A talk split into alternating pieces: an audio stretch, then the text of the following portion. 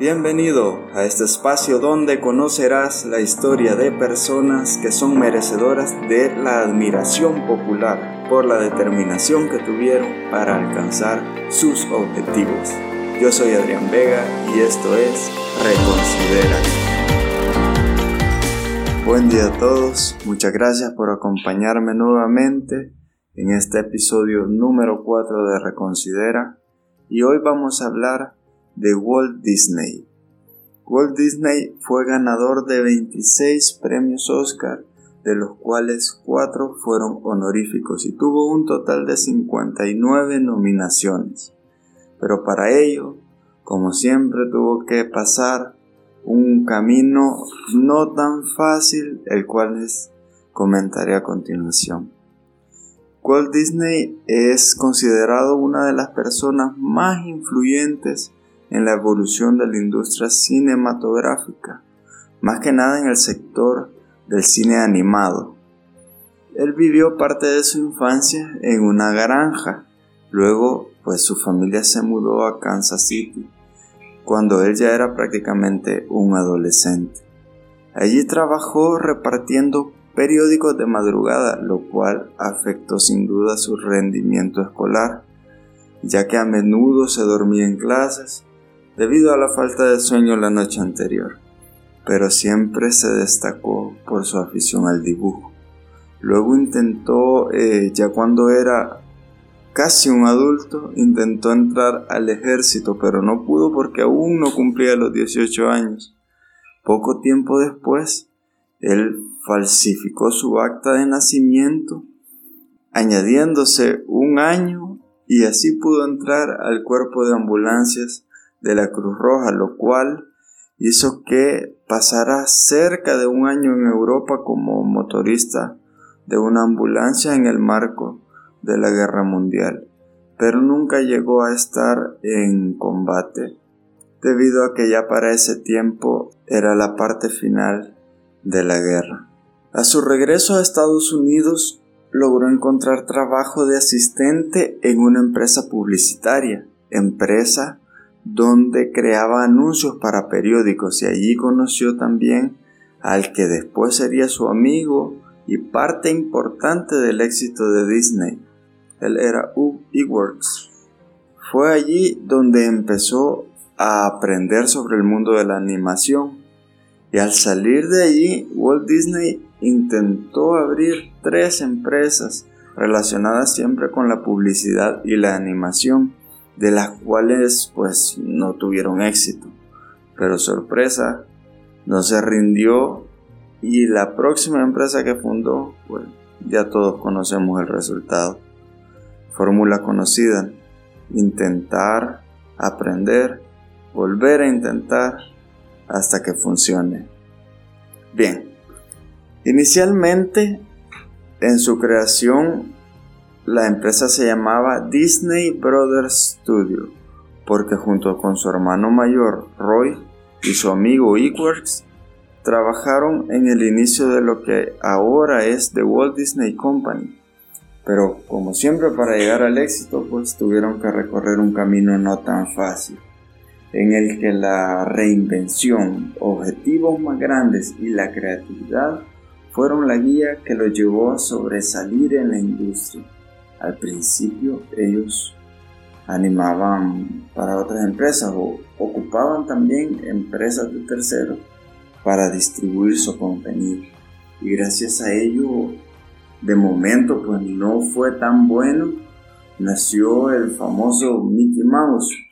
Esa historia fue eh, que gracias a que otra empresa, porque pues, les distribuía el, el contenido a ellos, se quedó con el personaje inicial que se llamaba Oswald, que era un conejo muy muy parecido a Mickey Mouse, únicamente que tenía las orejas más alargadas y la cola como un conejo.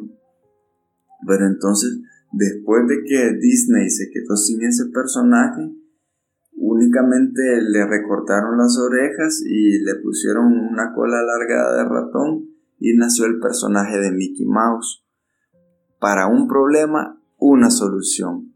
Y muchas veces el, acá me voy a detener un poco y me, me nace la idea de que el tema del pivotaje en los productos o servicios muchas veces es el que marca la diferencia entre el éxito o el fracaso de este. Como en este caso, Mickey Mouse tuvo éxito inmediato y tuvo una expansión increíble, cosa que no pasó con el conejo Oswald, que prácticamente si ustedes observan una imagen de este personaje es básicamente igual, pero pues no tuvo el resultado requerido. Y Mickey Mouse fue el producto insignia de Disney que lo llevó a tener una gran expansión, una increíble expansión muy rápida en el mercado. No solamente en el mercado televisivo, sino que también alrededor de ese personaje se hicieron productos como ropa, accesorios y mucho más, los cuales pues Disney supo aprovechar muy bien para impulsar su marca. Otra de las cualidades que potenció la expansión de Disney como empresa fue el hacer cosas nuevas, cosas que no se habían visto hasta la fecha, como por ejemplo las caricaturas a color, los personajes basados en la figura humana, lo que, lo que habría generado un entorno de novedad en su marca y que al ser vanguardistas, todo el público volvía a ver lo que creaban. Y al no tener comparación a la hora del lanzamiento de sus productos no había un, punto de, de elección entre sus consumidores o entre sus clientes o entre las personas que lo veían porque era algo nuevo. Entonces únicamente generaban esa sensación de sorpresa y ese fue la punta de lanza de la compañía, la novedad. Por ejemplo, que pasaron de los dibujos a la animación, de la animación al sonido, de la animación sonora al color, de las caricaturas a color a las caricaturas basadas en los humanos, también de los personajes de fantasía o, los personajes de fantasía con voces humanas.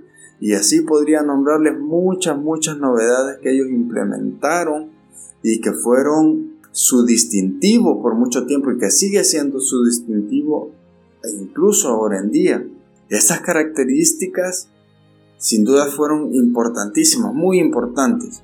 Y hablando de marcas, como se dice comúnmente, pues el que pega primero pega dos veces. Y el ser pionero en algo te da cierta ventaja. No te garantiza el éxito, pero sí es cierto que te da una ventaja considerable porque luego aunque los demás te copien o te salga competencia, pero la bandera de ese primero, la bandera de, pionero, de ser el primero que hizo algo, se queda con la marca que lo inició. Y para mantener esto, pues se necesita mucha creatividad. Otro punto que tenía bien claro Walt Disney era el tema de los objetivos.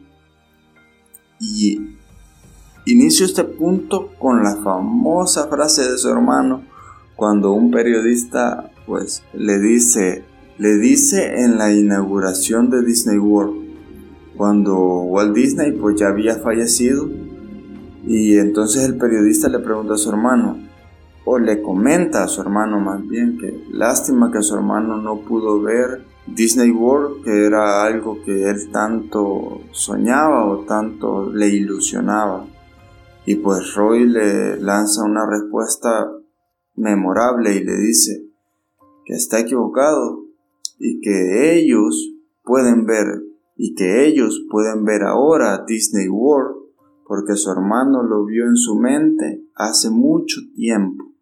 Es muy importante tener claros los objetivos para llegar a realizarlos, pero quiero hacer esta aclaración. Es muy importante pero no lo es todo. ¿Sí? Porque es importante tener los objetivos claros, pero es únicamente la mitad del trabajo. Para ser exitoso hay que tenerlo claro, pero también hay que trabajar para ello. De nada sirve saber a dónde queremos llegar si no tenemos los medios para llegar hasta ahí, como también de nada sirve tener los medios para avanzar si no se tiene claro un lugar a donde se quiere llegar. Por lo tanto, puedo decir que, que cada cosa cumple un 50% en la realización de nuestros objetivos. Así que es importante ponerle cuidado a estos dos puntos en los procesos que estemos llevando a cabo. Si aún no se tiene una visión clara del objetivo al que se quiere llegar, va a ser muy difícil que estés contento con el resultado final que vas a obtener con el trabajo que estás realizando.